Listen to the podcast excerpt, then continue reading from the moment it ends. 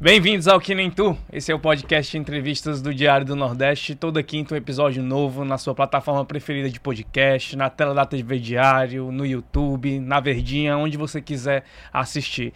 E Karine, quem tá ouvindo já se prepara porque a chance de estourar o áudio aqui com a minha risada vai ser alta hoje, porque o convidado, ele vai me fazer rir, porque o convidado de hoje, ele tem, ele é de um estilo de humor que eu gosto, porque eu gosto muito de, de texto de humorista, certo? Mas ele alia o texto a expressões que sempre me pegam. E assim, olhar para as expressões que o nosso convidado faz já me fazem rir, naturalmente, independente do texto que ele faz. Mas você tá dizendo que ele tem um estilo, ele. É, o vários, cara, né? ele é um, um dicionário do humor cearense, passa por várias linhas, assim, e, e você entrega pra ele qualquer linguagem, o cara tá indo. É reinventa, né? teatro, é no cinema, é no YouTube, é onde você procurar, está lá, É. Titela. Seja bem-vindo ao Que Nem Tu. Eu que agradeço. Depois eu faço o pix de vocês. É. Ó, Titela, como eu falei antes de a gente começar a gravar, o Que Nem Tu, ele não tem a qualidade de um Titela Talk Show. Mas a gente tenta, tá? Nem queira ter, porque é muito ruim o Titela Talk Show. Aqui é certeza ser superior a qualidade. Lá é muito ruim. Até pelos convidados que eu tô levando ultimamente, né? Eu vi os últimos, os últimos dois, Jussier e. Antero Neto. Que veio por Já aqui veio também, por aqui, é, um Já vieram aqui passou. também. Tá Tamo caindo na nível, tá caindo no nível. Vai se acabar. Titela, você ensina que dá pra fazer dinheiro com apelido de infância? Dá. Eu sou prova disso, né? Porque Titela era meu apelido no colégio, que eu era muito magro. Hoje eu sou o triplo do que eu era, no mínimo. Então eu tinha muita raiva do, do- de, de ser chamado de Titela, porque eu tinha isso aqui muito alto. Né? Então aqui no Ceará esse aqui é a Titela. E o pessoal fala, vixe, tá só Titela, tá né? só Titela, tá bem magrinho. Ih, fulano tá só Titela. Eu tinha muita raiva disso. Mas eu queria descobrir quem foi que me deu esse apelido, né? Pra agradecer, porque hoje é meu ganha-pão, né? Hoje é um nome que. Mas por que, que você leva. escolheu de usar esse nome como. Não foi eu que escolhi, escolheram pra mim. tipo, que onde eu chegava, chegou o Titela, o Titela tá aí, o Titela. E tinha uma brincadeira no colégio, quando eu estudava lá no Dom Lustosa, no Bom Jardim, que era de bater nessa parte. Chegava com esses dedos e fazia assim, ó. Em quem tava lesado do colégio. Uhum. E eu era o mais lesado, eu ficava aqui, ó, lesando. Do nada passava um e tá! Eu ficava com isso aqui vermelho. Aí virou, pega o Titela, pega o Titela. Pronto. Eu levava tanta pancada disso aqui que eu não sei como é que não abriu a Titela, mas.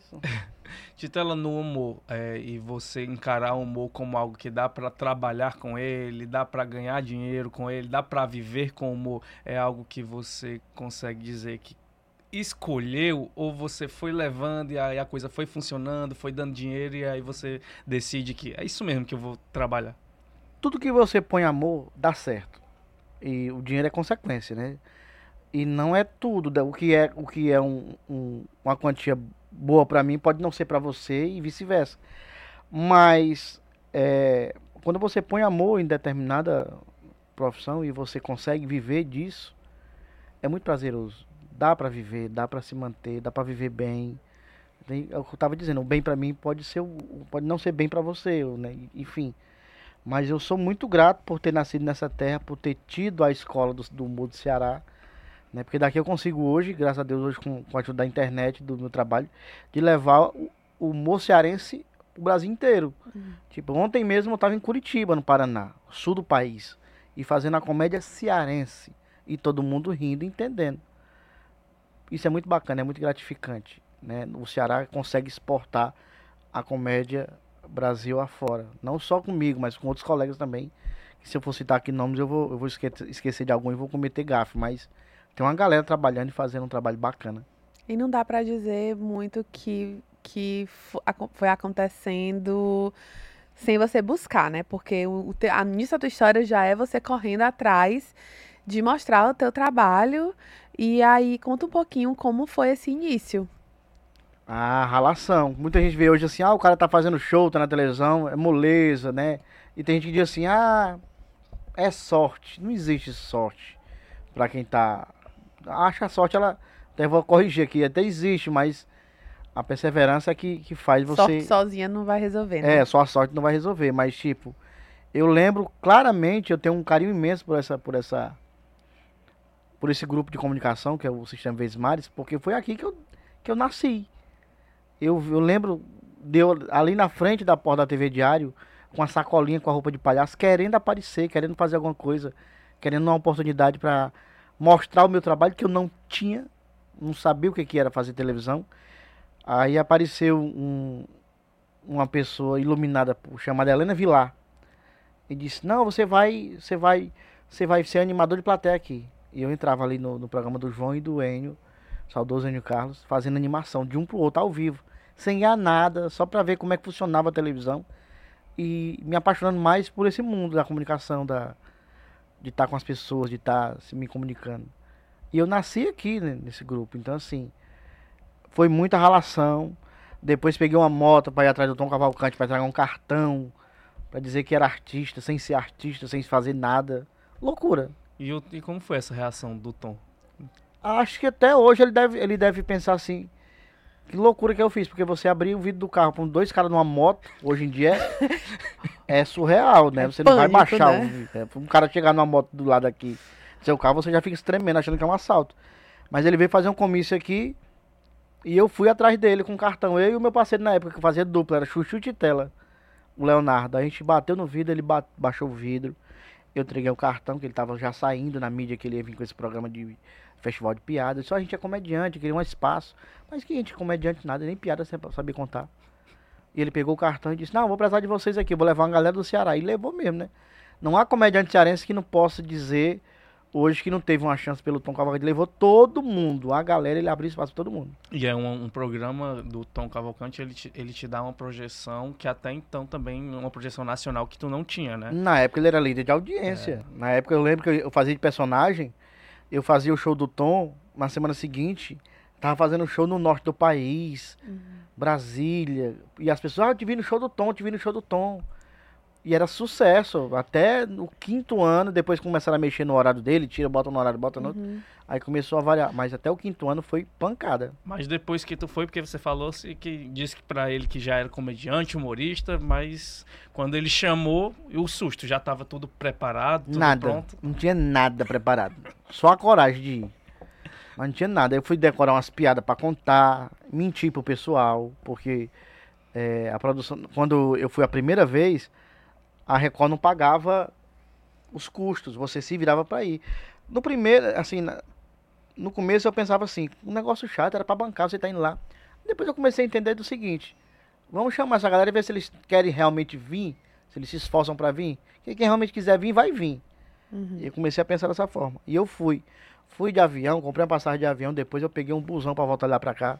Três dias. Foi com a passagem só de ida. só né? de ida. Eu, eu achava que era atravessar a rua, eu tava na, na Record. Mas nada. É São Paulo. Nunca tinha ido em São Paulo. Nunca tinha viajado de avião. Nunca tinha ido em Guarulhos, no aeroporto. E fiquei naquele mundo ali, meio, meio em pânico, meio assustado, mas com aquela esperança no coração de eu tô em São Paulo. Né, o cara me convidou. E eu participei do programa. No dia lá eu perdi o concurso. Né, perdi a batalha lá com os outros comediantes. O Tom olhou pra mim e disse: Não, mas eu gostei de você. E você vai voltar na repescagem. E eu na minha cabeça: Como é que volta? Eu não sei nem como é que eu volto pra Fortaleza. e acabei indo. Depois foram diversas apresentações no show do Tom.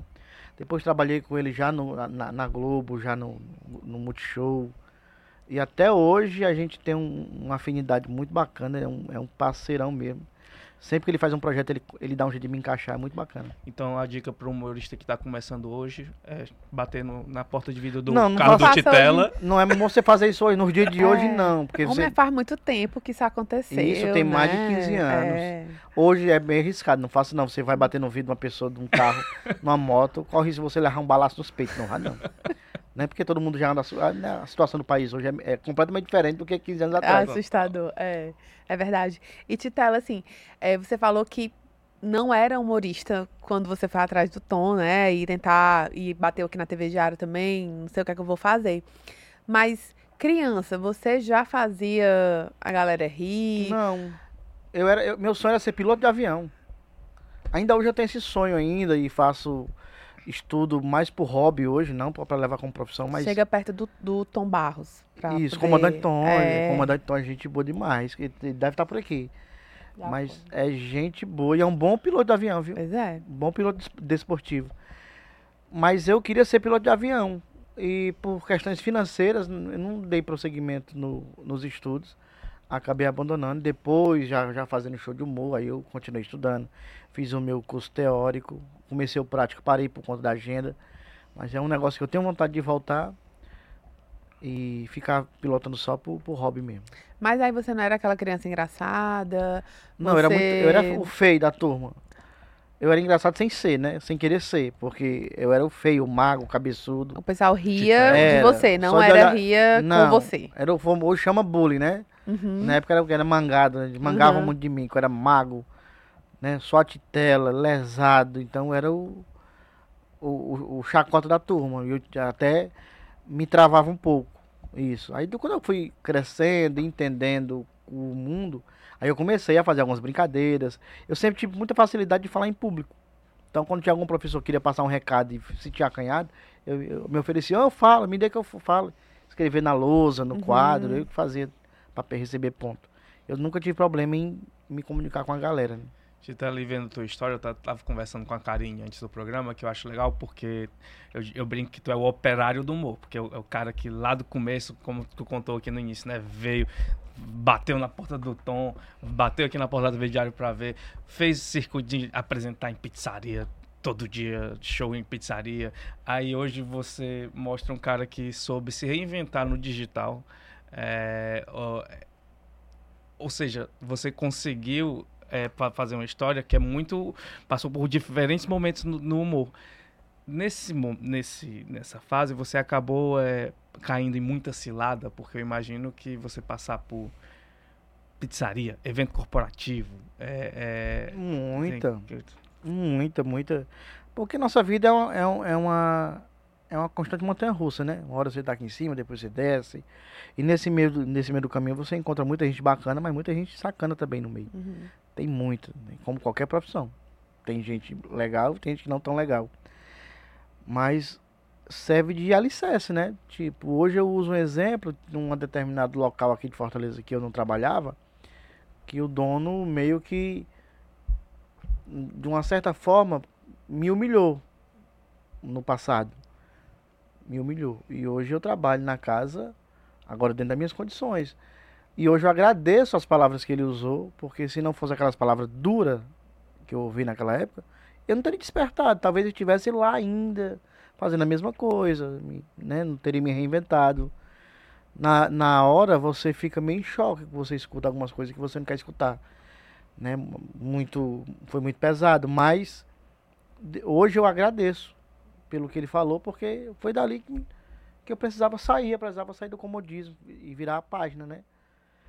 E hoje, eu quando escuto alguma coisa, principalmente crítica em relação ao meu trabalho, eu não, eu não, eu procuro não ser tão ríspido, eu procuro ouvir e, e buscar daquela crítica que eu posso tirar.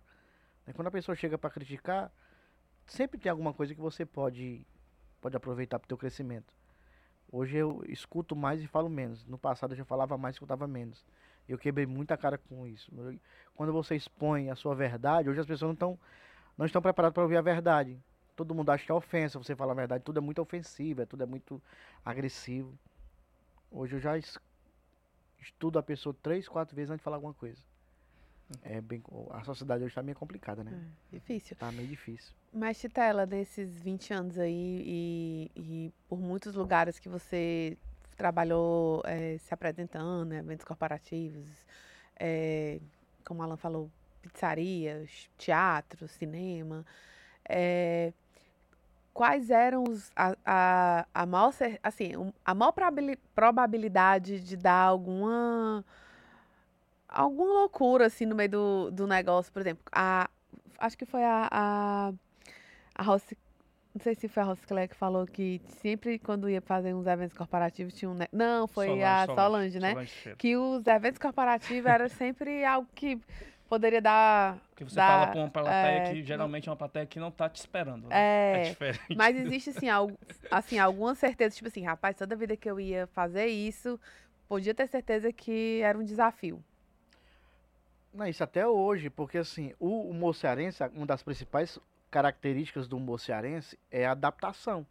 Os artistas se adaptaram aos espaços. Os espaços nunca foram preparados para receber esses, esses artistas. Então a gente se adaptou. Não, tem uma caixa de som, um microfone, eu vou lá e faço. Uhum. Então a gente foi se adaptando a barraca de praia, a, a, a locais que, que- a bares, na- muitas vezes na esquina que passa o ônibus aqui atrás, o cara não tem, não tem uma estrutura no, no cenário, não tem nada, uma- é só uma luz na cara do artista e pronto. Então assim, a probabilidade de dar errado era toda hora, todo instante.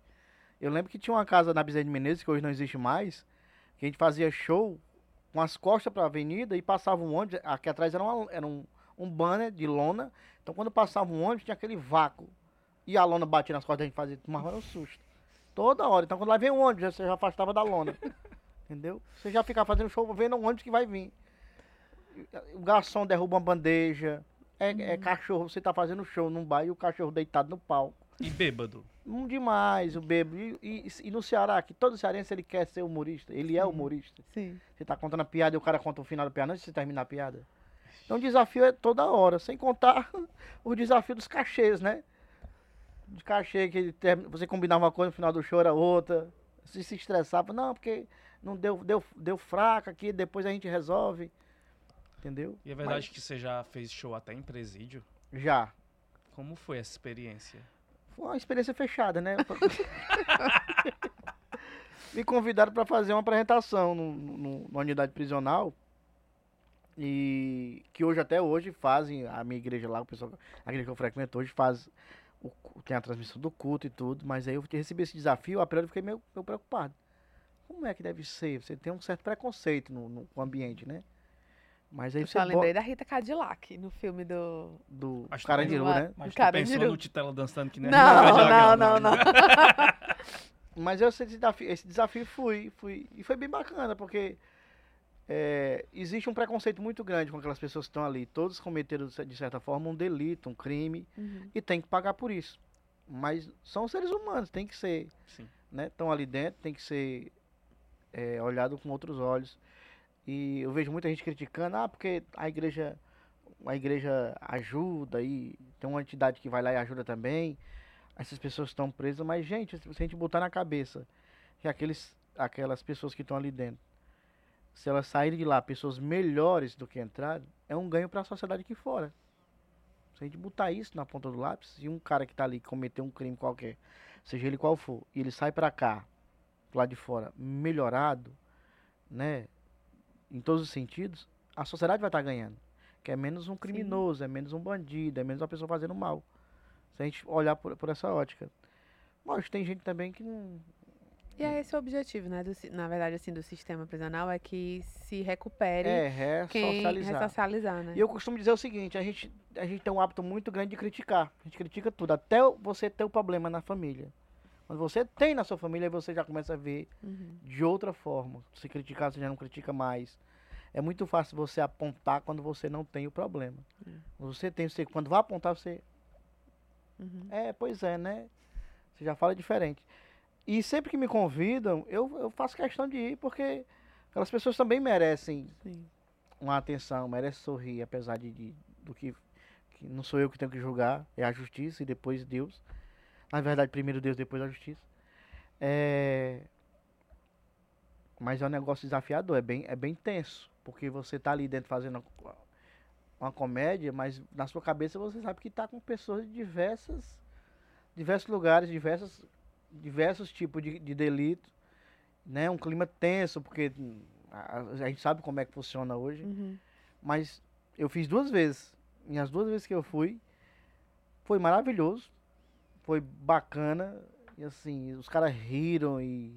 Teve que fazer alguma adaptação Não, pra. não, não, não, não. Só pediram pra não mexer com time de futebol. Não, ah, não faz nada de, de time de futebol. E, e nem utiliza nada relacionado a cores, por conta do. De, Sim. de coisas que tem aí no mundo afora. Aí pediram pra Uhum. evitar. Mas de resto, fiz piada com, com preso, fiz com tudo. Rapaz, é corajoso, Fazer né? piada com preso. preso. Ainda terminei de ó, ano que vem tamo junto aqui de novo. Aí os caras dando o dedo, ai, pra lá. Titela, mas esse foi, o lu- foi um show, assim, no lugar mais inusitado que você fez? Ou teve algum show que Eu te já fiz marcou? anivers- um aniversário de um cachorro. Mentira. Foi, a mulher me contratou. Ah, vai ser um aniversário. Só que não falou de quem era o aniversário, de o que que era. Eu fui. Era aniversário de um cachorro. O cachorro tá completando 10 anos, aqueles pinchezinhos. Eita, Que aquilo é o demônio, aqueles cachorros, né? que não tem perna e pula quase dois metros, né? não é normal um bicho É. daquele. E era, e eu contando as piadas, tinha uma, tinha uma galera, mas o aniversário era do cachorro. E o cachorro assistindo o show. Né? O cachorro ficava cagando andando pra mim, tava nem aí. E a mulher, vem pra cá, não lembro o nome do cachorro. Sofia, era Sofia o nome do cachorro. Ô Sofia, fica aqui, ande, vê assistir o show. E a cachorra. a cabeça da mulher falava, eu quero ouvir, assistir essa porcaria. E o povo tava se divertindo, mas a Aham. mulher que cuidava do cachorro como se fosse um ser humano. Sim. De roupinha, tava dando o bolinho, tudo, os convidados. Mas os convidados estavam prestando atenção no show. Agora a cachorro tava. Queria estar no meio da rua, cagando na rua. Mas isso foi no início ou já foi mais recente? Foi na assim? metade, Na mas- mas foi, foi de titela. E quando eu cheguei de personagem, a cachorro partiu pra cima de mim. E é um vestido rosa, né? Era, eu usava umas roupas, de titela era muito mal feito, parecia uma pamonha.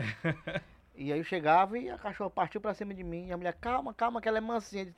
Pois fica com ela, mansinha, fica no braço assim, olha. eu não, não gosto de cachorro, não. Titela, recentemente é, a, a gente viralizou um vídeo da Alcione, que, né, que eu teve um avião com problema técnico. E aí a Alcione se levanta e começa a cantar para os passageiros. Você, eu sei que está viajando muito, porque a gente tentou marcar essa entrevista numa semana específica, e você que está nos ouvindo, e o produtor do Titela disse assim, não, segunda ele vai estar em Curitiba, terça ele vai estar no Macapá, quarta ele vai estar... Aí, aí a única agenda que ele vai estar em Fortaleza é numa quinta, dá É, certo? eu vou explicar o que aconteceu. Nas, na, nas- domingo eu tava em São Paulo, segunda Curitiba, terça São Paulo. Aí eu vim ontem porque eu tinha dentista em Fortaleza. Amanhã eu tô no Macapá. Pronto. Aí volto de Macapá pra Belém, Belém volto pra cá pra fazer show em Maracanã. Pelo amor de É, Deus. loucura. Não, E é tu tá loucura. morando aonde? Ainda aqui, mas eu tô, tô de mudança pra São Paulo. Ah, então aproveitamos o momento certo. Tô de né? mudança pra. São Paulo porque eu tô mais lá do que aqui agora, né? Tipo. Mas na verdade tá em canto nenhum, né? Porque tu tá no, no céu. É, e São Paulo, porque muita gente diz, ah, por que você vai pra São Paulo? Ainda tô tentando convencer minha esposa, que ela, Ela, Ela vai é- ficar, é? ela é apaixonada. ela é, não, mas ela é voto perdido lá em casa, são três contra um. Aham. Aí, mas ela é apaixonada por Fortaleza. Ela é paraibana, mas há 20 anos ela já tá aqui. Então, o- ela tá com um processo ainda de não, não sei se eu vou gostar de São Paulo, que realmente São Paulo, à primeira, à primeira vista, né, espanta, que é uma cidade. Se a gente acha Fortaleza grande, imagine São Paulo, que tem Uhum. 10 Fortaleza dentro daquele, daquela cidade. Então é muito, é muito impactante. Só que acaba sendo o coração de tudo. Tipo, se você vai fazer um show até fora do país, por exemplo, você vai ter. É muito mais fácil você sair de São Paulo do que daqui, para os Estados Unidos, para a Europa. Uhum. E dentro do Brasil também tem muito mais voos para as capitais do que sair. A dificuldade que a gente tem de sair daqui para João Pessoa, por exemplo, de avião. Sai muito mais caro, né? Sai muito mais caro do que você sair de São Paulo para João Pessoa. Entendi. Daqui para João Pessoa de avião é mais fácil você ir para Europa, é mais barato do que vir Uhum. de São Paulo. Não, São Paulo tem um leque de, de facilidade. Descer para o sul do país, para a região norte é muito mais fácil. Entendeu? Não tem a beleza que, nossa, que a região nordeste tem. Mas aí. E os amigos e as pessoas. É, aqui. mas a gente. Depois, Arranja lá, né? os amigos não, a gente vai adaptando, vem, mata a saudade e volta, né? E aí, diante de tanto tempo no avião, tem, em algum momento você fez que nem a Alcione e teve que entreter quem tava lá na- no avião? Não, já teve, já teve alguns fatos engraçados em, em- em avião, não dentro do avião, mas em aeroporto, de cancelar, cancelar voo e o pessoal começar a reclamar e eu fazer algumas piadas e amenizar o negócio ali. Mas dentro do avião mesmo, não. Acho que dá um apanho no avião, eu dentro do avião, olho pro pessoal, pessoal comigo, vamos lá, Pai Nosso que está no céu, santificado, e vamos, vamos comigo que vai dar certo. Aí depois você foi cobrar o cachê lá pra companhia aérea ou não? Não, não. Não, que eles não estão dando mais nem água, imagina cachê, né? Eles não estão dando mais nada, imagina pagar cachê. E essa correria toda você tá falando aí de, de viagem, de fazer muito show em um canto e em, em outro, é, como é que tu consegue administrar a rotina? É, tem crise em casa da mulher, epa, meu filho, vai desaparecer?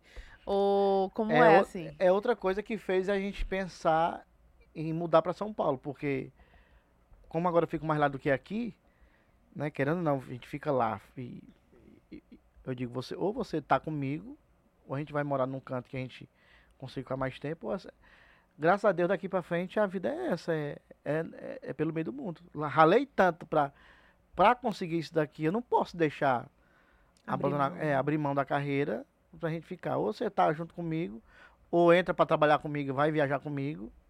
Aí ela ela não quer porque tem, tem os filhos. Aí, então a gente vai procurar um canto que a gente possa centralizar família e trabalho.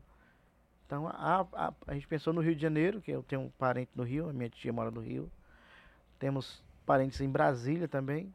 E optou por São Paulo por conta Logística. da logística e mercado também, que é muito abrangente, né? Muitos, muitos colegas também no da comédia e querendo ou não, tudo acontece em São Paulo. Você vai fazer um teste para um cinema, para um filme, para uma novela, para teatro, tudo acontece em São Paulo. Uhum. As coisas aqui no Nordeste demoram a chegar aqui. Quando chega aqui já vem de lá para cá já meio que preenchido. Entendeu? Uhum.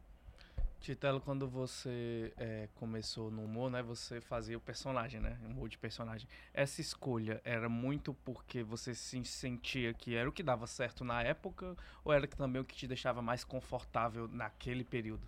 As duas coisas, porque é cu- culturalmente Fortaleza, o Ceará é, cresceu com os comediantes se vestindo de mulher. Né? Se eu for citar aqui, nós temos Raimundinha, que é o Paulo Diógenes, Ciro Uhum. Santos, é, a Rociclé, que é mulher, mas é uma personagem, né? Luana do Crato, Aurinha de Camuro Pinto, uma, uma infinidade de personagens femininos. Então, assim, e pra mim que tinha, entre aspas, vergonha de falar em público com a, a cara limpa mesmo, de, de- porque uma coisa é você falar em público, você fazer um show, contar piada, entendeu? Uhum.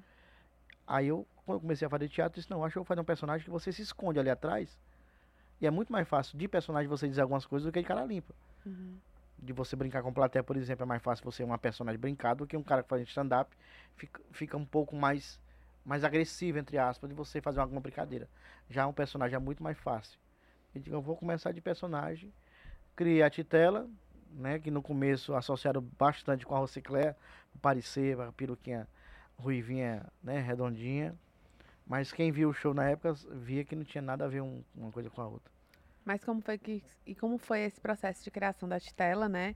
E como foi nesse início, assim, você teve esse apoio de outros humoristas? Tive, eu nunca tive Além do Tom, você já contou, né? Tem essa relação com o Tom. Mas aqui no Ceará eu nunca tive problema com nenhum. Eu sempre tive muito bem aceito. E eu tinha tudo até pra não ser, porque eu sempre fui muito linguarudo, falava muita besteira mesmo, né? Uhum. Muito novo. Então eu era muito, muito esquentado com muita coisa que eu via que eu não concordava, já, já reclamava. Mas dos comediantes eu sempre fui muito abraçado. Eu nunca não tenho nada pra falar de, de ruim de todos. Eu comecei a trabalhar com a Rociclé na Lupus B, ela já me abraçou. E no primeiro show tinha tudo pra não continuar, porque eu fiz um, um negócio de, de plateia, que era algo que ela fazia no show. Uhum. Tinha tudo pra não continuar. Ela disse: Não, se você quiser ficar aqui, você vai ter que contar piadas, porque eu, já- eu faço muita interação, vai ficar muito repetitivo. Então, Uhum. depois eu fui trabalhar com o Laitinho Brega na, no, no Beira Magril, que hoje é a Arena do Morro. Também fui muito, muito aceito. E todas, passei por todas as casas. O Ciro Santos me recebeu muito bem nos projetos dele também. Eu nunca tive problema. Se eu disser pra você que eu tive problema com comediante cearense, em relação ao meu trabalho, não. Problemas pessoais, ok, sempre vai ter. Mas Uhum. problemas com em relação ao meu trabalho, não. Mas teve com um comediante não cearense. Já, já tive. Não cearense já.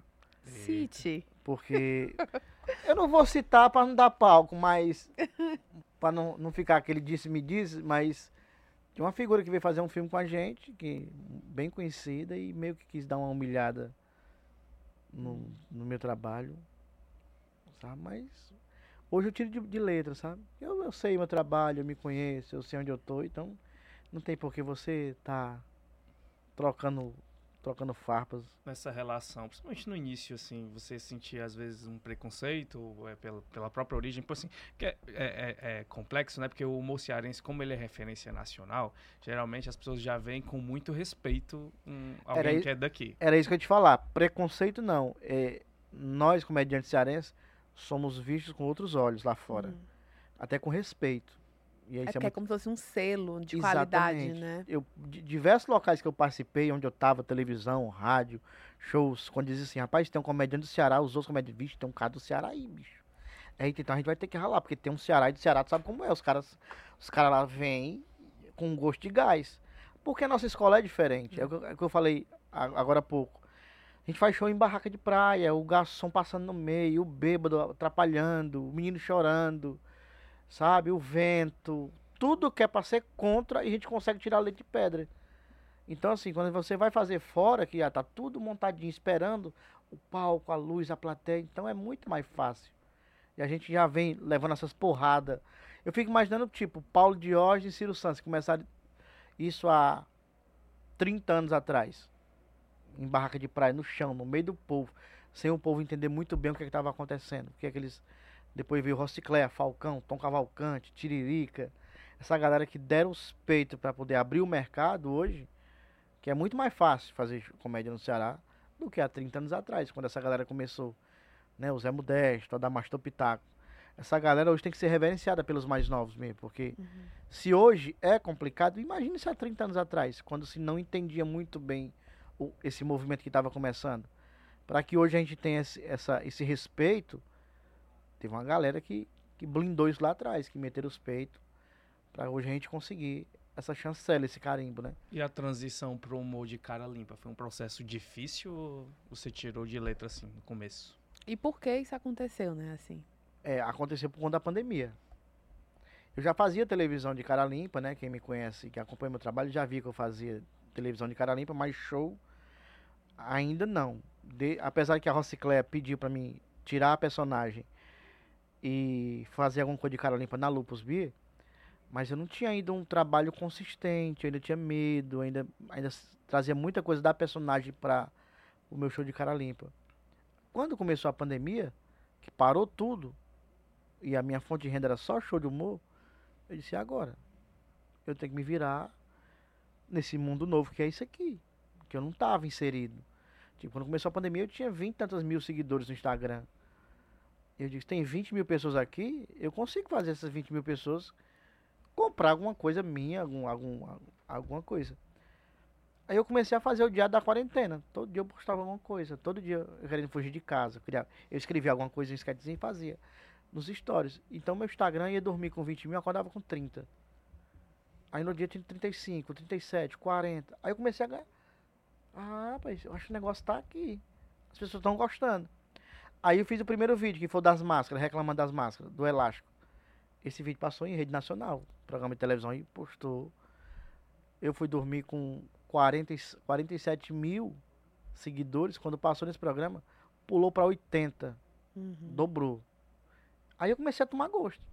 Aí começar, automaticamente já começou a vir, a vir empresas perguntar quanto era para divulgar. E começou a entrar um, um dinheirinho. Eu disse, ah, eu quero agora isso aqui.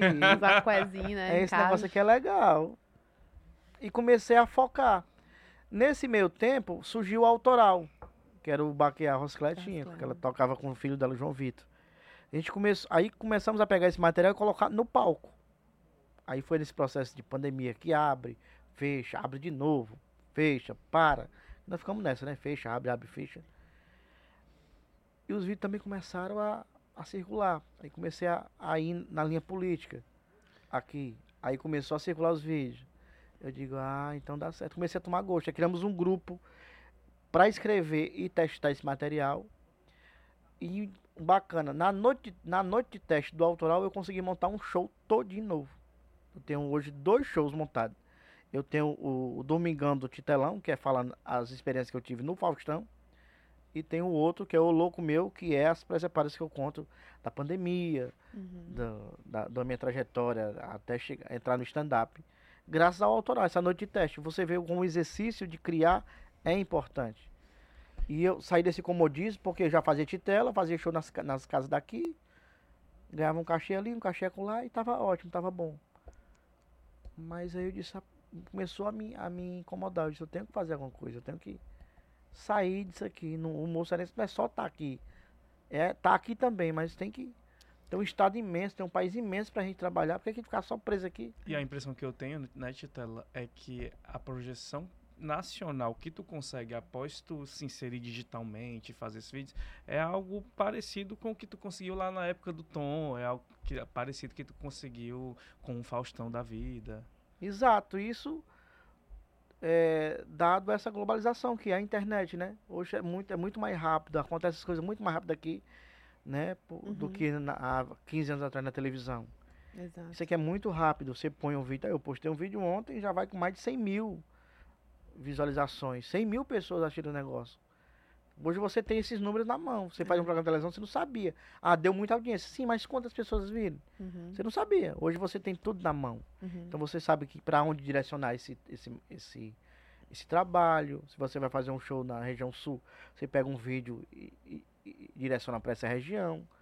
Você consegue administrar isso com muita facilidade. E tu sente que teu público também é, ganhou um outro rosto?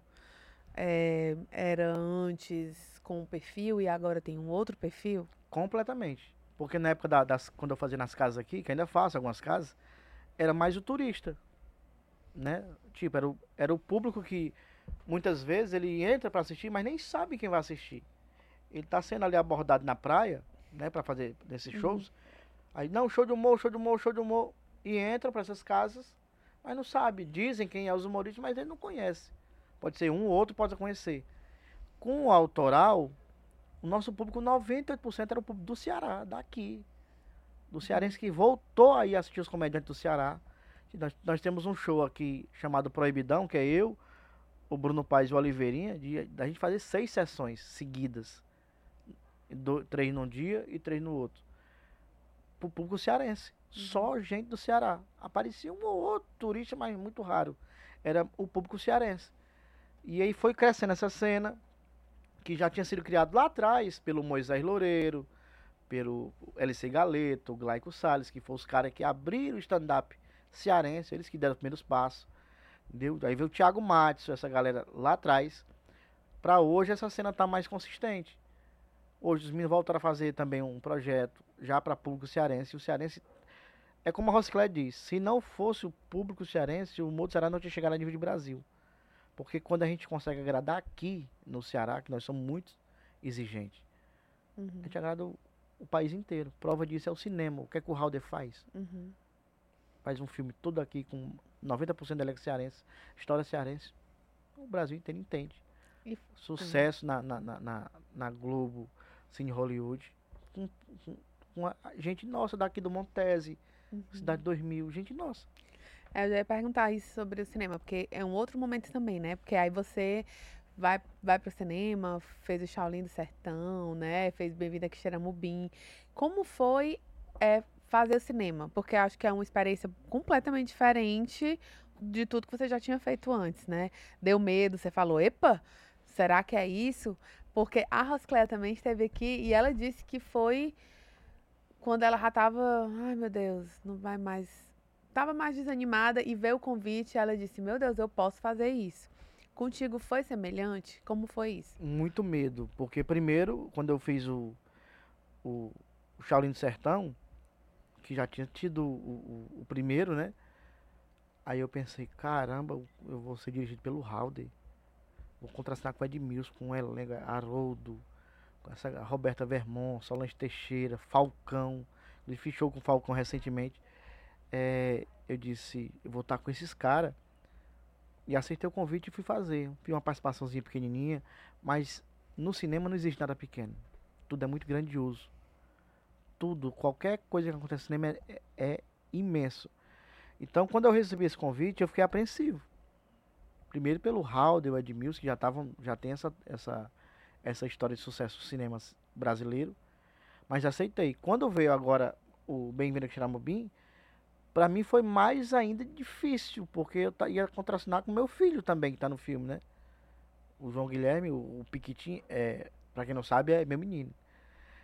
Então, assim, foi mais prazeroso, mais difícil, mais tenso, mais tudo. Mas o Halder tem um. É porque vocês que estão em casa, vocês não têm noção do- de, de como é ser dirigido pelo Halder. Mas sabe quando ele começa a falar, você não tá entendendo nada. Ele começa a falar e parece aquele pai dando uma, uma explicação. Você começa a, a entender o que o cara tá imaginando. Porque cinema é isso, ele imagina uma coisa e quer passar pra tela Uhum. e você começa a entender. Então é muito prazeroso, muito prazeroso. E o que é mais prazeroso ainda trabalhar com Edmilson, com Halder, é que não importa quem esteja no elenco, todo mundo é do mesmo tamanho. Seja o artista da, da, da Globo, seja o cara que, lógico, tem que ser né, dar uma atenção e tudo, mas todo mundo é, é tratado da mesma forma, com o mesmo respeito, da- do mesmo olhar. Isso é que dá mais prazer trabalhar com Halder. Ai, eu sou legal. muito grato a ele, ao Edmilson. O Edmilson um dia estava gravando um curta dele, ele dirigindo, que eu não- também não sabia, ainda não tinha visto ele dirigindo, e ele me convidou para participar. Aí você começa a ver o cara numa outra pegada que não, que não é fazendo a comédia, ele dirigindo um negócio Uhum. sério. Caramba, você começa a ver outro lado do cara que você não conhecia. Então já disse pro Raul, já, já disse para Edmilson, não, que, não seja o que, o que for para fazer, não, não importa o papel, não importa onde seja rodado esse filme, eu quero estar dentro. Porque imagina o furdunço que é, só esse cearense, todo reunido Eu fico no- imaginando no, mesmo isso. canto. Ó, Bem-vindo a Xeramobim, por exemplo, na minha humilde opinião, com todo respeito a todo mundo, a Rociclé, ela, ela, é, o filme é dela. E eu trabalho com a Rociclé há mais de 10 anos. A Rociclé. Mas você vê a Valéria Vitoriano, o que, a grandeza da atriz que é. Sim. Ela me fez chorar no cinema, no, no filme. E eu trabalho com ela há 10 anos, não tinha visto esse lado dela, de da, da atriz que ela é. Uhum. Aí você tá no mesmo filme com Solange Teixeira, Roberta Vermont, Rocicléa, a Valéria, eh, Mônica Alfradique, um, sabe, o Luiz Miranda. É, é, é algo que não Max dá pra Peterson. explicar. Não dá pra explicar. É muito prazeroso. E assim, a- o, o- o público cearense, o cearense tem que ser muito grato a essa galera, porque é uma nova, desde os Trapalhões, lá atrás com o Renato, hoje é uma, é uma nova vitrine pro, pro Ceará, a- o humor cearense, a comédia cearense. Então tem que ser muito, esses, esses caras tem que ser muito valorizados, tem que ser muito respeitados. Teu filho tá numa cena clássica de Bem-vindo a Quixeramobim. Tá. Que é a Nojenta. cena do, é, É. nojenta e clássica ao mesmo tempo. O Raul teve aqui, eu até falei todo o meu sentimento vendo essa cena, do que é a cena do menino catarrento, né? Que depois chupa uma manga. Você precisa ver a reação do cinema na hora da cena. É. tá todo mundo silêncio aqui quando a cena do cinema. E gente. E, e, e ele, Titela, ele. O que ele falou pra ti após ter essa experiência, assim? O João, é, eu tenho dois filhos. O José Henrique vai fazer 18 anos agora. É, é completamente na contramão da, dessa vida artística. ele Nada disso, é, nada disso aqui é interessante para ele. É mais da, da computação, é mais é, diz que- ele dizendo que ele quer fazer engenharia civil, enfim. Já o João Guilherme, desde os três anos, que já vem nessa pegada de querer ser artista. Com três anos ele já subiu no palco com a Roscléa. Ele ficava ali, aí ela, olha quem é a criança, como se não conhecesse. Aí ele Uhum. subia. Começou o nome, ele, João Guilherme, tem quantos anos? Três. Você mora onde? Na minha casa. Já era uma resposta engraçada, Uhum. a, galera, a galera vinha abaixo. Então o João já vem nessa pegada. Quando ele recebeu o convite, quando eu recebi o convite para fazer Bem-vindo Xaramubim, o Halder, a produção do filme, primeiro entrou em contato, olha, precisa de uma criança, mas tem que ter 10 anos. Não era a idade de João Guilherme, João Guilherme tava com, acho que era 7 na época que, o, que rodou o filme. Aí eu disse, ah, então não dá. Aí o Edmilson entra em contato comigo e disse, "Ei, faz um, um vídeo do, do, do teu menino, eu vou te mandar um... A produção vai te mandar um texto, e faz um videozinho mesmo no celular e manda pra gente, porque tá sendo selecionado uma galera no, no Brasil inteiro, algumas crianças. Só por desencargo de consciência faz. Aí eu disse, tá, beleza. Mas não tinha pra- nem contei pra ele o que era, porque você não pode gerar expectativa na cabeça da Sim. criança. Veio as quatro falinhas lá, os textos. Eu gravei no celular, mandei pra produção, pra Monice. Aí disse, não, até sexta-feira sai o resultado e a gente avisa. Na minha cabeça, com certeza, disse, ah, vai ser algum menino lá do eixo Rio-São Paulo. Até porque a Monique Alfradique tá vindo. Então, sei lá, vamos pegar um menininho, um sotaque, carioca, alguma coisa. Cara, quando foi no mesmo dia, entraram em contato. Ó, o menino do filme é o João Guilherme.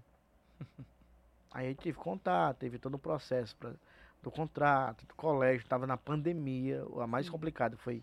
O filme foi rodado no pico da pandemia, não tinha vacina. Sabe? Quando tava Todo mundo negócio. teve que viajar todo e ficar mundo- na cidade. Não, todo mundo se isolou. A minha mulher foi com o João Guilherme e junto com o elenco, todo mundo lá pra Joatama. Fecharam o hotel inteiro pra equipe. Ninguém entrava, ninguém saía sem fazer teste. Tanto o de sangue como o- aquele do nariz lá, o PCR, que. Tinha que fazer teste. Dia sim, dia não fazer teste. Eu, eu cheguei 15 dias depois. Também já negativado, testado, tudo direitinho. E bacana, foi tão bem feita a bolha, a produção toda, que o filme inteiro foi rodado e ninguém contraiu Covid. Ninguém, ninguém, ninguém.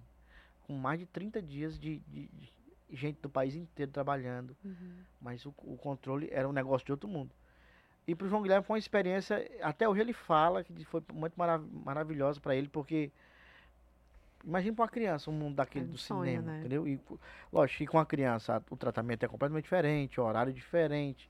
Aí sim, tudo é feito de forma diferente, porque tinha horário para ser cumprido.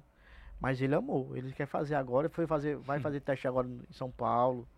Quer porque quer estar inserido na. Ah, então esse aí deve estar fazendo mais, mais pressão pra ir pra São Paulo Ele já que, Eu vou te mandar. que você. Não ver que é mentira minha. Olha que ele eu tava em São Paulo ontem, anteontem. Aí ele mandou pra mim, ó. Cadê? Cadê o contato? Tá aqui.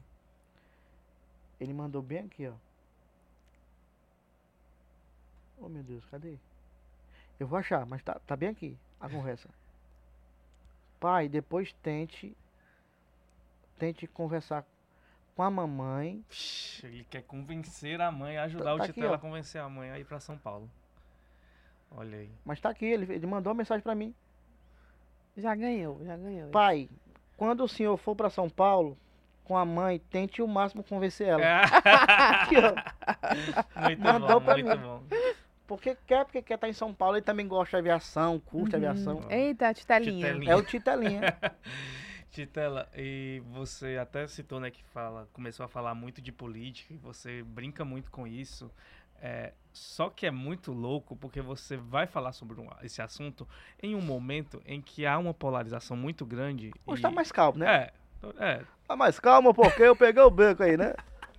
Porque quando era comigo, o negócio era pesado aí. Era confusão grande. E eu imagino, tem muita gente que chega no, no teu perfil, que chega quando te vê e dizendo assim, Muito. reclamando porque não entendeu tua piada, porque não entendeu. Muito, muito. E, é- e é- o bacana é que se você fizer uma piada com o Bolsonaro, automaticamente você é esquerdista. Se você fizer piada com o Lula, automaticamente você vira de direita. Você nunca é neutro ou você nunca é ninguém. Você sempre, você sempre vai ser alguma coisa na cabeça do povo. Uhum. Então, assim, eu fazia piada com o Bolsonaro, faço piada com o Lula, eu faço piada com o prefeito, faço piada com o governador, faço piada com todos. Ah, mas eles ficam pegando, ah, mas aí você fez, porque se você não fizer uma piada com o prefeito, algum momento, ah, agora você tá, tá babando o prefeito. Não, agora você tá babando o governador. Eu hoje não ligo pra isso. Sinceramente não ligo. Eu fiz piada com o prefeito, fiz evento da prefeitura. Mas faço, é o meu trabalho. E ele é, uma- ele é um cara inteligente, ele vai entender o que é piada e o que não é. Uhum. Só se ele for doido.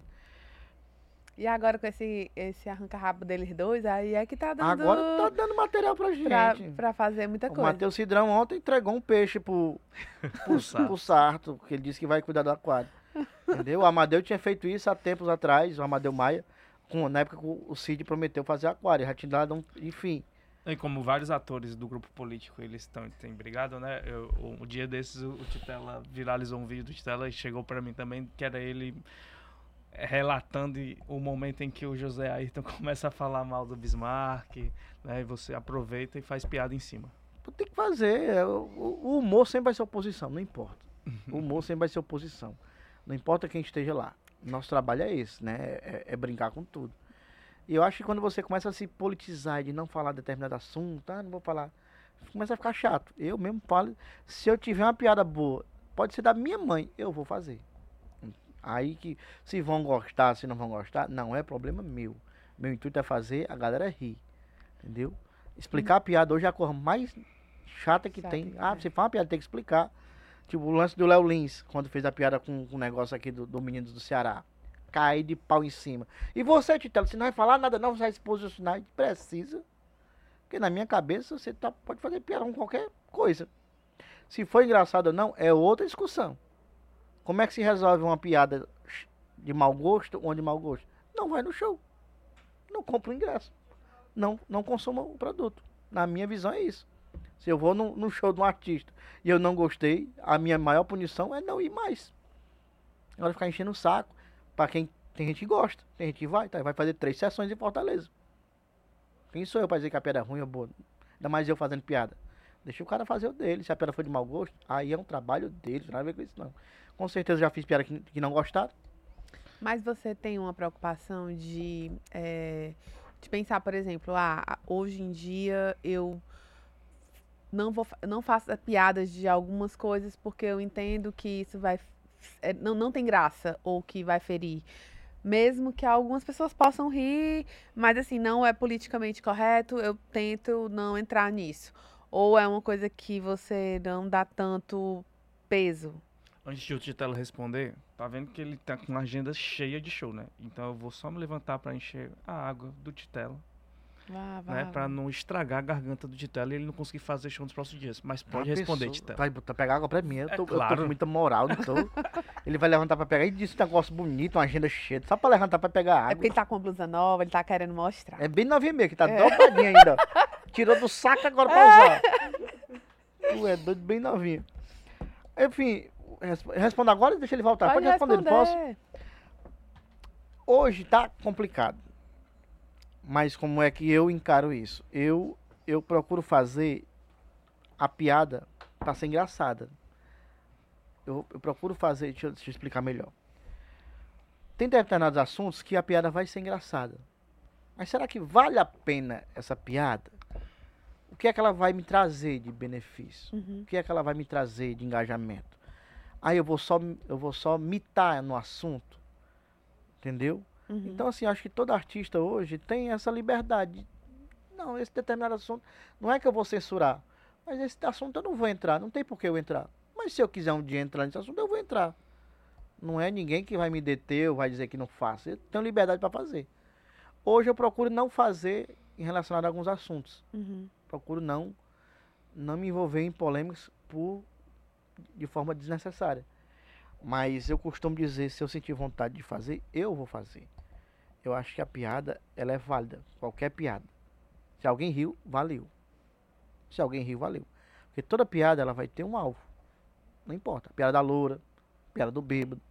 Um dia eu fiz uma piada, o cara veio pra mim e disse, ah, mas você tá fazendo piada com doença. Eu disse, mas você riu no dia que eu fiz uma piada com bêbado. O alcoolismo também é uma doença. Então assim, é porque o alvo não foi você ainda. Quando passa essa pessoa aí, nós temos que estar bem muito aberto, nós temos que estar é, aberto para aceitar algumas piadas sem ver como ofensa, porque isso aqui hoje botou muita gente, hoje é, hoje todo mundo é, entende de tudo. Todo mundo hoje é advogado, todo mundo é juiz, todo mundo hoje é expert, tem gente que sabe mais da tua vida do que tu mesmo Uhum. quer te direcionar mais do que você mesmo. E- Eu costumo dizer o seguinte, que se a gente encarar a vida com mais humor, ela fica mais leve. Hoje todo mundo, todo mundo não, porque senão eu vou estar generalizando, mas a grande maioria vai assistir um, um show de comédia esperando uma fala do artista que vá dar uma polêmica. Passa o show rindo, mas em determinado momento ele vai falar isso aqui, bicho, aí ó, no- nojento, piada, piada homofóbica, piada preconceituosa. Mas o cara riu 90 minutos de outros assuntos e não reclamou. Aí uma coisa que ele se acha no direito, e tô dizendo que não é direito dele reclamar, é um direito dele reclamar também. Mas por que que não deixa? O mundo seria tão melhor se você relevasse algumas coisas. Eu também acho que hoje tem algumas, alguns assuntos que você tem que sim abordar de forma diferente, dar uma, na- uma atenção melhor. Quando vem pra mim, ah, você não pode falar de minorias. Eu já acho um erro você dizer que é minoria. Por que, que é minoria esse pessoal? Esse não é minoria, é gente como a gente. Você já rotula minoria, você já está já tá minimizando esse, esse grupo. Não é, para mim não, é- não existe minoria. Existe o homossexual, existe o negro, existe o, o- o- a pessoa com PCD. Para mim esse povo não é minoria, é gente como a gente brasileiro que tem que estar inserido na sociedade de forma geral. Quando fala minoria, eu já começo a me, a me coçar. Minoria? Você já tá botando esse povo lá embaixo. Uhum. Não é minoria, não. Esse povo é nosso, é gente nossa. Mas, Titela, tu já fez alguma piada, alguma coisa que depois você falou que, vixe, eu acho que Já. exagerei, eu, se eu pudesse, eu não teria feito? Já. Já.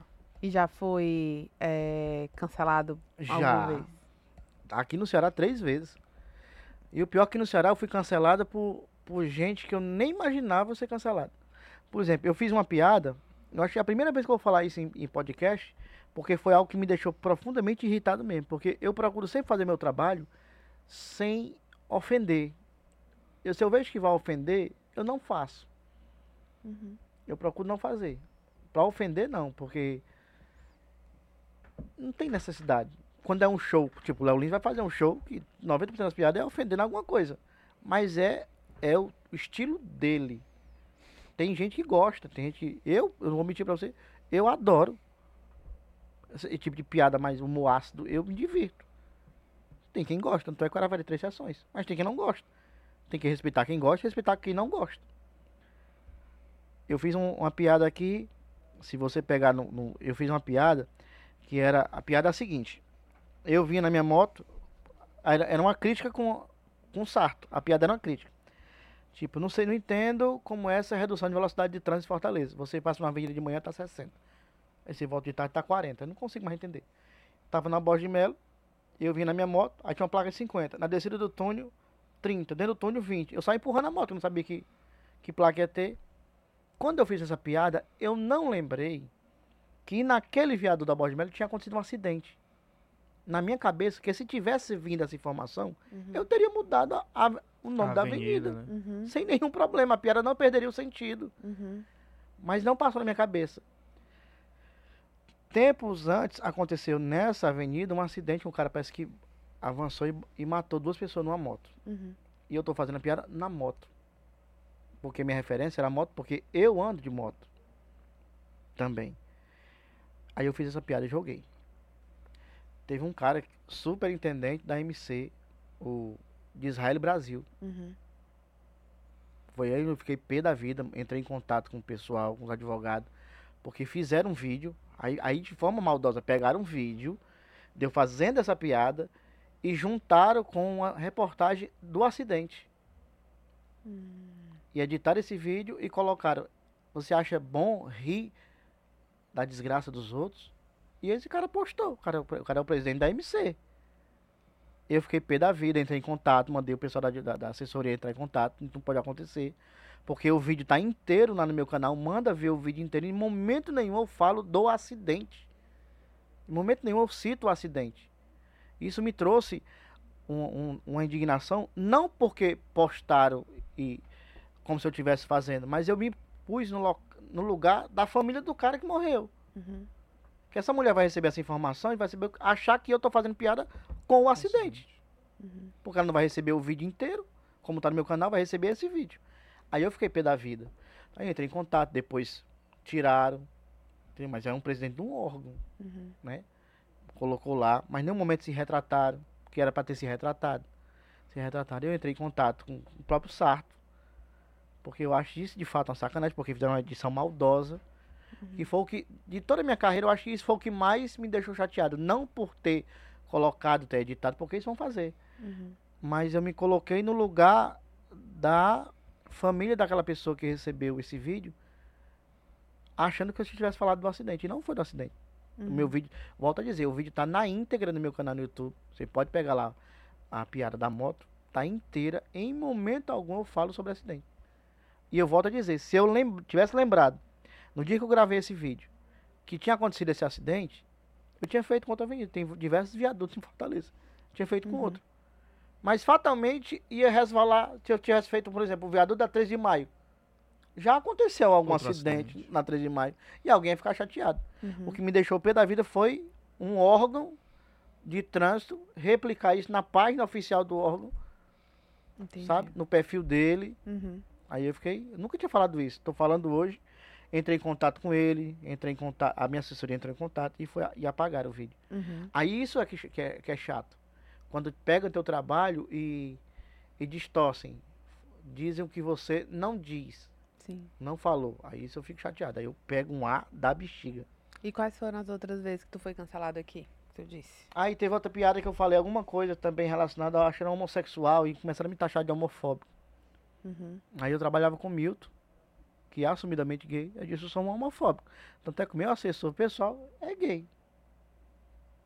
Eles não entenderam a piada. Enfim, tem uma coisa que não existe na minha vida, homofobia. Se você pegar minha carreira, todos, a maioria das pessoas que passaram pela minha vida, pela minha carreira, são pessoas homossexuais. Tem homossexuais na família. Zero preconceito. Zero, zero. Meus melhores amigos são homossexuais. Eu sou uma pessoa que não faço, sabe, essa, essa eu acho muito chato esse negócio de, desse, de ah, porque é homossexual, que não sei o que. Eu gosto das pessoas pelas pessoas. O que elas fazem na vida pessoal dela não tem nada a ver, não me, não me diz respeito.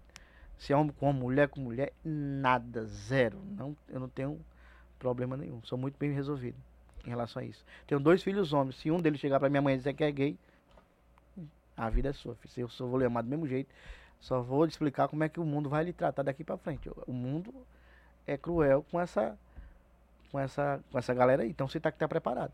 Agora, o meu amor para com você vai ser o mesmo. Se não for maior, que agora eu vou ter que, que defender muito mais, porque o mundo é cruel. Titela, a- há uma instituição na música brasileira chamada Forró das Antigas Eita, que é bom. faz né, o cearense rir, faz o cearense chorar, faz o coração do cearense ficar um pouquinho mais quente. E tem alguns vídeos seus que tem viralizado você Forró. resgatando, de forró, resgatando essa eu memória. gosto demais. E aí, como é que o forró das antigas moldou o caráter de Titela? Ah, porque eu, eu venho de uma, de uma época que tudo era mais tranquilo, né? Até ir no forró. A gente ia pro forró a pé com a galera. Hoje, hoje não é mais possível fazer isso. Hoje não, foi, não foi o forró que mudou, foi o mundo que mudou, né? Mas eu venho da época que eu trabalhava a semana toda para ir pro Sítio Siqueira. Eu morava no Bom Dia, a gente ia a pé, na Oswaldo de Paiva, conversando e já tomando uma devagarinho. Até chegar lá pra cima, magnífico, limão com mel Maria, é bom demais. voltar de lá pra cá, né? Já com as orelhas quentes, tomado umas e a, vim até o Siqueira pra pegar o, o, o, o, o corujão pra ir lá pro paladar pra comer mão de vaca. Eita, É eu não gosto demais. lembrar não, que eu, comecei, eu vou querer chorar, porque bate uma saudade. Hoje não é mais, não tem mais isso. É. Hoje é muito, tudo é muito mais tecnológico, e os grandes forrós de hoje, vamos usar os, os grandes artistas de hoje, daqui do Ceará. Eu pego o Safadão e o Xande. Os, os shows são gigantescos, muita gente, entendeu? Mas não tem mais aquele forró, o forró mesmo, como, né? O Safadão já foi mais pra uma linha. Hoje eu não considero nem o Safadão como cantor de forró, hoje é mais um. É um artista do Brasil, canta de tudo, sertanejo. O Xande ainda faz ainda um, um, um forrozinho, ainda faz um, um negócio. Mas mudou muito, tudo mudou. Tá- tá eu queria muito que a gente tivesse ainda nos anos 2000. Naquela época do limão com mel, calcinha preta. Menino, mas eles estão fazendo um show, viu? Teve um show que eles fizeram. Sai do li... Eu esperei sair do limão, não saiu do limão. Limão, né? mas era Batista. fogos, eram umas coisas, era, era. Foi top, viu? Titela, Não tem mais o Batista Lima sair daquele limão, abrindo quatro bandas, ele vindo na lua. Sou o homem da lua, não tem mais. É. Como é as aberturas de show hoje? Tá aí a Tati Guel, que Tati Guel é uma pessoa que eu gosto muito, faço piada com ela no meu show, inclusive. Mas eu conheço a Tati Guel desde a época do forró, adoro. Tati Guel, forró, adoro. Eu tinha um programa numa rádio aqui, eu, a Luísa e Júnior, que ela trazia o CD dela pra gente divulgar. Tati Guel, forró, adoro, a gente divulgar o CD. Hoje tá estourado no, no país inteiro. Aí, os vídeos que viralizam da Tati Guel, ela, ela falando com aquele fogueteiro, miséria, os fogos no meio do mundo, parece um Réveillon. Diferente. Olha, eu, eu vi a Tati Guel no forrozinho na Maraponga. é. Como é que tinha condição de ter um fogos daquele? Se tu ia pegar fogo na casa, derrubar tudo, derrubar é. tudo. O papocado de fogos. Hoje faz show gigantesco. Tudo mudou, tá mais moderno. O próprio show desse Xande, do Safadão, é de sei quanto mil luz, LED, telão, fogos. Mas Pra tem- enxergar o homem é, é É, longe, né? se, dependendo do ingresso que você comprar, você nem vê. Que Só você vê no telão. acha que tá o homem, que é muita gente, né? Hoje É. a proporção é muito maior, né? e Titela, explica pra Karine e pra quem não viu seus vídeos, Hum, quem é o cantor que nunca se recuperou de uma rinite? O Carlinhos da Tropicália. Até hoje, tá? Pena que distante. Não... é, Adoro, lá de Iguatu, gente boa demais. Mas nunca ficou bom, né? Nunca, Nunca. ficou bom. Mas é um clássico. É um clássico, né? Planeta É de cores, demais. pelo amor de Ei, Deus. deixa como está. Tem mais uma história infinita. Quem nunca imitou. E você cantava igualzinho. É. Aí entrava a Mara Pavanelli com outra voz É. Magnífica, bom demais. Olha, Mara Pavanelli, Tropicália, Limão com Mel, Calcinha Preta, Banda Gatinha Manhosa, Forrozão Anjo Azul com bag, bag Rabelo. Ei, Anjo Azul é bom. É, meu anjo azul, agora sei que não vivo sem teu amor. Eu lembro, eu, eu cantava a música todinha no Anjo Azul. Olha, Alfabeto do Amor do Anjo Azul eu cantava todinho no, no, no colégio. Qual é o alfabeto do amor? A de amor, B de beijo, C de calor, D de desejo. Ah, é, lembrei. É de encanto. F de fixação, G de gão, H de história da paixão. I, insustentável viver sem você. J de jamais vou te esquecer. Agora F, não, S J. da lembrança que ficou. M dos momentos que marcou aí. N, nada vai nos separar. O, obrigado por ficar. Aí, aí. Rapaz, agora o Titela, ele, ele jogou a carteirinha dele de fã do forró. De fã do fo- do é. forró da nossa aqui, ó. realidade. S, S pode ser saudade. V, não, T, te quero de verdade. U de única V de vontade. Vontade de te amar. X e Z, eu não preciso nem dizer. muito bom. Muito bom. Muito bom. Ei, Titelo, mas qual é a. Fã. Se você escolher assim, tipo assim, top 3 do forró das antigas, quais seriam? Ah, primeiro, sem dúvida nenhuma, Batista Lima. Sim, qual música? Ba- música, Ah. é... Toma conta de mim. Não, eu gosto muito de Play Record. Play Record, pode guardar meu nome no seu coração. Gosto muito. Gosto do Batista Lima. Eu gosto muito do Cirano. Curto o Cirano demais. Diz E- uma música dele, a, a tua preferida. Tô bebendo, tô pagando. Eu gosto demais. Eu, eu, eu gosto demais de Cirano. Cirano é bom demais.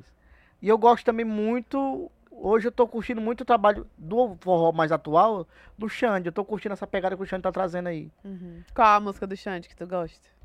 Ah, ele tá tu O. Xande tá dia sim, dia não, lançou uma música nova, É. não consigo acompanhar. Não não. consigo acompanhar, não. Mas essa Tá na perfume- época dos essa- dos essa aviões, perfume, né? Essa perfume caro tá muito boa. Quando tá aprendendo a música, ele lança Eh, outra. Não, né? eu tava é, é, assim, eu sou igual a cheiro de perfume caro. Você tentou tirar, mas ficou impregnado. Você já tentou tirar. Aí no outro dia ela lançou outra música com. Eu disse, peraí, eu não tô acompanhando, não, macho. E o impressionante é porque estoura também. Tipo assim, não para. Pa- É uma máquina de Eu fazer fico hit. observando esses caras porque eu vou fazer um show agora só falando de forró. Em Olha primeira mão. Meu Deus do céu. Eu, deixa eu ver se eu posso dizer. Peraí, deixa eu perguntar se Fale, eu posso fale, dizer. fale. Eu vou fazer um show. O nome do show já tem. Titela em efeito sanfona. Meu efeito Deus. sanfona. Aí eu vou misturar. Eu vou misturar o. O, o, o, o lance da, da, da, da minha, da minha gordura, da minha dieta, com forró. Por isso efeito sanfona. Eu vou falar um pouco de mim e um pouco do forró. Mas 90% do assunto vai ser forró. Eu vou cantar, inclusive, no show. Olha aí, por isso que o homem veio com a música da ponta Tudo da na língua. cabeça. Eu vou, eu vou cantar e vai ter uma surpresa no show. Vai sair do limão. Não sei se eu vou conseguir sair do limão. Eita. Os fogos da Tati. Também não, não sei se eu vou conseguir fazer, porque teatro não pode fazer os fogos, né? Mas, mas vai ter surpresa. Mas quem sabe, aquelas- apa- quem sabe aquelas- aparece cantor de forró pra cantar mais eu. Eita, Eita. E aquelas dancinhas? Vai ter tudo, vai ter dançarina. Eita. Então, assim, é, eu Já tô tem data? Pelo menos um mês? Setembro, setembro Tá. vai vir esse show novo. Porque eu, eu já vinha testando esse material em alguns shows. E interessante que eu tava fazendo os números musicais e as pessoas estavam cantando e não queria parar de cantar. E eu não sou cantor, nunca cantei, pílula nenhuma, eu, sou, eu desafino falando. Então, assim, eu digo, vamos fazer um show falando de forró, pegar todas as histórias de forró que eu já venho adaptando e botar num show só. Aí o Marcelinho disse, vamos fazer, eu acho que dá certo. Muito bom. Aí, aproveitando que a estreia do, do Aí Dentro Comedy, que vai vir aí, agora esse mês, nós vamos tentar fazer esse material bem bacana. Que é- eu fico assim na minha cabeça, quando eu começo a pensar numa coisa, de uma coisa nova, disse, enquanto eu não, eu não, eu não parar pra ver como é que vai ser, o que é que vai acontecer, eu não consigo parar, sabe? E eu acho que tem tudo pra o cearense gostar, porque vai ser o que a gente viveu, né? Tudo. Eu vou falar da época do, do Cucucaia, do Sítio Siqueira, do Forró no Sítio. Falar das Eita, bandas de antigamente, das bandas de hoje, como é o show de antigamente, como é de hoje. E você bate numa nostalgia, né, Titela? Que é. Assim, bom É demais. certeira, é demais, certeira. Que todo de- mundo viveu, né? É. Isso aqui fez. Ó, o forró fez parte da- de- desse grupo, da TV Diário. Sim. Sábado. A, a- a TV Diário viveu o forró. forró. Eu lembro que eu, eu, quando eu tava lá, pelejando lá pelo saudoso Enio Carlos, que o estouro do momento era o forró bodó com Tony Nunes. Sim, era. Tony Nunes era, era o nosso Sim. Gugu. É. Não era de, dele ser conhecido da pessoa parar pra ter foto. Eu lembro que uma vez, isso muito claro da minha cabeça, que Calcinha Preta veio fazer show aqui em direto. Fortaleza e a banda tava estourada com a música de novela. Estourada. Não sei qual era a, a música, tava estourada a música. Era bem a da Norminha, não era? Não, era. era daquela. É, Não era, era do Oswaldo Dantas. Você não vale nada, Nada, mas, mas eu gosto de... de. vo- Era da Norminha, essa daí. Na Não é? Avenida Brasil. Era que ela dava o leite pro marido e depois Era, saía. sim. Essa daí. E eles vieram fazer um show aqui, teve que botar a polícia na, na Tomás da Cioli pro ônibus entrar, porque a quantidade de fã, de gente querendo ver a banda, só faltava virar foi o ônibus aí na Antônio Salles. É, Muita era muita gente. loucura.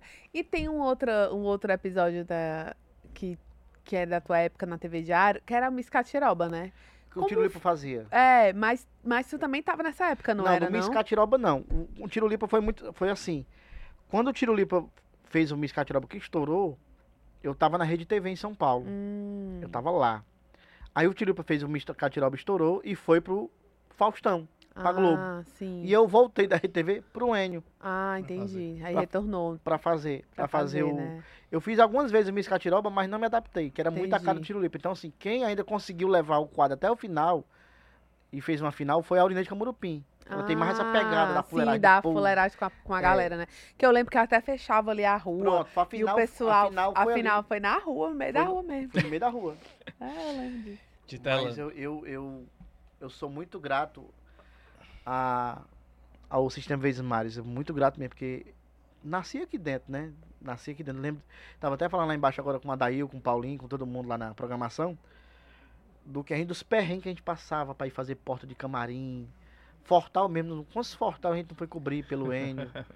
Tambaba, eu fui pra Tambaba. Eu fiquei pelado em rede nacional Meu Deus. por conta do Enio. O Enio disse, companheiro, vai ser bom, companheiro. Ele falava assim, né? companheiro, vai ser bom, vai dar audiência, vai lá. Eu digo, tá certo. E eu nu na televisão no Ceará, o povo assistindo. Botaram um barril em mim na edição. Loucura, as maiores loucuras na televisão eu fiz aqui. Por isso que eu digo assim, se você trabalhou na TV Diário, se você fez com a TV Diário, você tá pronto pra trabalhar em qualquer, Qualquer lugar. Televisão do planeta, porque as loucuras que a gente fazia Criatividade não faltava. criatividade, né? Dentro das nossas condições, que na época, hoje, graças a Deus, tá tudo muito mais moderno. Mas na época era, era, era, Loucura. era loucura. E, aí, e a gente ia pra cima sem medo mesmo. Eu lembro que eu tava uma vez cobrindo no Rio de Janeiro, eu, Natália Queiroz, que era, era minha produtora na época, Natália Queiroz, no Rio de Janeiro, cobrindo um lançamento de uma novela. No. Acho que era no Fazano. Chiquérrimo. Tava, tá? Aí tava lá o pessoal da Globo, o pessoal do SBT, o pessoal da Record, o pessoal da Rede TV. Na época o Pânico tava. é, até hoje eu sou amigo do Fabinho lá, que era do Pânico, porque era uma novela que tinha a Juliana Paz. Não lembro que novela era, mas eu sei que tinha a Juliana Paz. E tava lá na porta, a imprensa toda pra receber os. A gente fazendo aquele trabalho de porta, né? Tipo Sim. o Pânico fazia. Que a fa- bombava na era. época. E o Enio disse, ó, vocês vão lá. E a produção se virou pra mandar gente passagem tudo pra São Paulo. Pro Rio. Não lembro se foi Rio. Enfim, acho que foi no Rio. E tava o. aquele Charles Henrique Pédia trabalhando pro Pânico na, na Rede TV. E eu comecei a imitar ele pra Juliana Paz. A Juliana Paz achava que era ele e ele com ódio de mim. Sabe, ele disse- eu disse assim, ó, Juliana! Aí a Juliana falou, já, Charles. Eu não sou eu, não, hein? Aí teve uma hora que ele pegou um ar e jogou o microfone no chão. Meu Deus. Com raiva. Aí o Fabinho, na época, era produtor, bicho, não faz isso não, que ele fica pé da vida. Ele fica zangado, ó, vai quebrar o microfone. A sorte foi que o microfone não quebrou, bateu assim, não, mas não quebrou. E eu ficava dizendo, Juliana! E ela, calma, Charles, eu vou já. Só que não era ele, era eu fazendo. Muito bom, muito Mas bom. a maior loucura que, eu- que a TV Diário me- me deu, assim, uma bagagem pra mim fazer as maiores loucuras na televisão. loucura, loucura, assim. Tudo que, que eu inventava de fazer na televisão, a gente aprendeu a fazer aqui. Tiro pro Ferra Gazela, depois nós fizemos o, o, o SWAT, era Honda Pink, aí teve o problema com o pessoal da polícia, teve que mudar pra SWAT Pink. Mó confusão do mundo. Depois teve a banda. Não sei se vocês lembram que teve. Tava com tiro limpo essa semana agora no circo de lá em São Paulo. E a gente começou a chorar no camarim. Lembrando disso, porque eu lembro claramente do tiro limpo, a gente fazendo aqui na TV Diário. Tinha uma, uma banda que fez aquela vó, alô, aquela música, alô vó, tô, Tô estourado. estourado. Aham. Que era um, era um gordinho, não lembro o nome, que É, eu acho que eu já até gospel ele. Era. Não lembro que, Mas qual banda. também. Alô, vó, tô estourado. Aí o Uhum. tiro fez alô, vó, virei viado. Aham. Hoje, nos dias de hoje, confusão grande. Mas na época foi um sucesso essa paródia que ele fez. Aí ele montou a banda, era Forrozão Os Abestados. Aí era ele cantando, o Ângelo, o irmão dele, como se estivesse tocando, e eu na bateria, com todo mundo com shortinho jeans, um topzinho, e aí to- entrava todo mundo de roupa social, e em determinado momento da música, rasgava a roupa, e alô, vó, virei, viado, e o tiro ia fazendo aquela graça. A gente saiu da TV diário pra fazer show no circo. O circo entupido de gente. Aí teve um circo que a gente foi fazer que não teve espetáculo, deu fraco. Teve algum problema e não deu ninguém. Aí a gente sentado, o Tirulipa já bem, já financeiramente já bem, já dava de, de Hilux. Aí nós ficamos sentados assim no, no fio de pedra conversando. E o Tirulipa, rapaz, que vida doida essa nossa, né? A gente tava na televisão cantando, a música estourada, a banda até processou pra parar a paródia, porque tava mais tocada no, no meio do mundo do que a do música. original. E aí nós estamos no circo e não deu ninguém. Como é isso aí que eu não tô entendendo? Aí pagou a gente, que tinha que pagar o cachê, pagou a gente tipo 50 conto pra cada um. E depois a gente foi comer uma pizza em algum canto. E aí ele deixava a gente em casa, ia pra casa dele, morava ali perto do Emoce. Aí agora, eu na- no circo dele, em São Paulo, um espetáculo magnífico, assim, que não deixa a desejar a nenhum mega espetáculo do país. O Tiro Lipa fazendo. E eu no camarim com ele conversando, ele começou a chorar. Disse, mas tu lembra que a gente foi fazer show no circo? Não deu ninguém. e aí hoje tu tá aqui em São Paulo, uma terra desse tamanho, fazendo um o circo do Tirulipa. Muita gente aí entupido pra, pra te ver, pra te assistir. Espetáculo caro, diga de passagem, caro de. Mas caro que eu digo no sentido de trazendo pra, pro- pra época, pra proporção de Sim, hoje, sim, né? sim. valorizado, falar a palavra certa, valorizado. Que vida maluca, né? E hoje tu, na posição que tu tá hoje. Ele começou a lembrar, começou a chorar, pois não é, mas eu lembrando. E a gente começou a chorar dentro do camarim, de vamos parar, que senão a gente fica a noite toda chorando aqui. Pra você ver como a perseverar vale a pena. Muito bom. É muito bacana. E o, tudo que é que, e o que é que você tá querendo agora, assim? O que é que falta pra ti? O que é que você quer? O que é que tá planejando? Ah, eu só quero, só quero saúde. Eu só peço a Deus hoje nas minhas orações pra, saúde para continuar trabalhando. Eu tô muito satisfeito. Eu tô satisfeito demais com o que eu, eu venho fazendo. Eu não penso em nada em tele- televisão, rádio, nada. Eu só quero trabalhar. Só peço a Deus saúde todo dia para que eu possa continuar levando meu humor. Mas se, vier um tiver programa de tele... convite é, se tiver televisão, rádio, se vier eu abraço e vou entregar o meu máximo, mas não é algo que eu fique já passei dessa fase de buscar, ah, eu tenho que estar na, na, na- na televisão, no Uhum. programa tal. Não, eu não boto mais isso como prioridade. A minha prioridade hoje é tentar fazer isso aqui, um show pro meu público, melhorar Uhum. cada vez mais um espetáculo para que a galera saia de casa e vá me assistir. Eu tenho aquele prazer do povo. Não, o cara saiu de casa, sei lá, pagou o ingresso lá e saiu de casa pra ver o Titela. É isso que eu fico pensando hoje. O resto é consequência. Titela, a gente tá chegando ao fim. Já? É, Era duas já. horas. Não, quem dera. A gente chegou ao fim do nosso episódio e muito obrigado por ter topado vir, viu? Porque ele vai levar a caneca. Entrega é pílula. aqui, Muito né? bom, muito bom. Leve, leve mesmo. É, Vocês podem arrumar outra. a que gente arruma outra fácil, fácil. Pode levar. E eu vou postar lá em casa na minha. Perfeito, vou botar do lado da do de noite, ó, aqui, ó. Perfeito. Participei do, do- Que nem, nem tu. tu. Perfeito. Aqui é Nordeste. É, Titela, é muito bom porque, e ainda mais agora que a gente descobriu que você vai pra São Paulo e, e cada vez mais tá claro que vai ser muito difícil ter um momento contigo. Vai nada. Ah, vai não. Olha, tem um baiãozinho com um carazinho assado. Eu tô Olha aí. Ah, sabe então, né? Tu é for doido. chamar. Vai ser não. É, é... Eu, eu tô dizendo aqui que vou pra São Paulo, mas ainda Deus é que sabe do, do nosso dia de amanhã, né? Seu filho já determinou. É, pelo Guilherme e pelo, pelo Henrique, nós já estamos lá. Porque o meu irmão já tá lá, também mora em Bragança Paulista. E mas enfim, Deus é que vai conduzir, né? Se Uhum. for de ir, se tiver de ir, a gente vai. Porque esse país é imenso, é nosso, a gente tem que mesmo que É. experimentar as novas as novas oportunidades. É, mas é isso, mas eu amo meu meu Ceará, eu amo minha terra. São 22 anos de trabalho só aqui, né? É, 90% do meu trabalho é aqui no Ceará. Mas se Deus está me dando essa missão de expandir e de ir para outro estado, e de, de tentar, eu tenho certeza que meu público cearense vai me apoiar nessa também.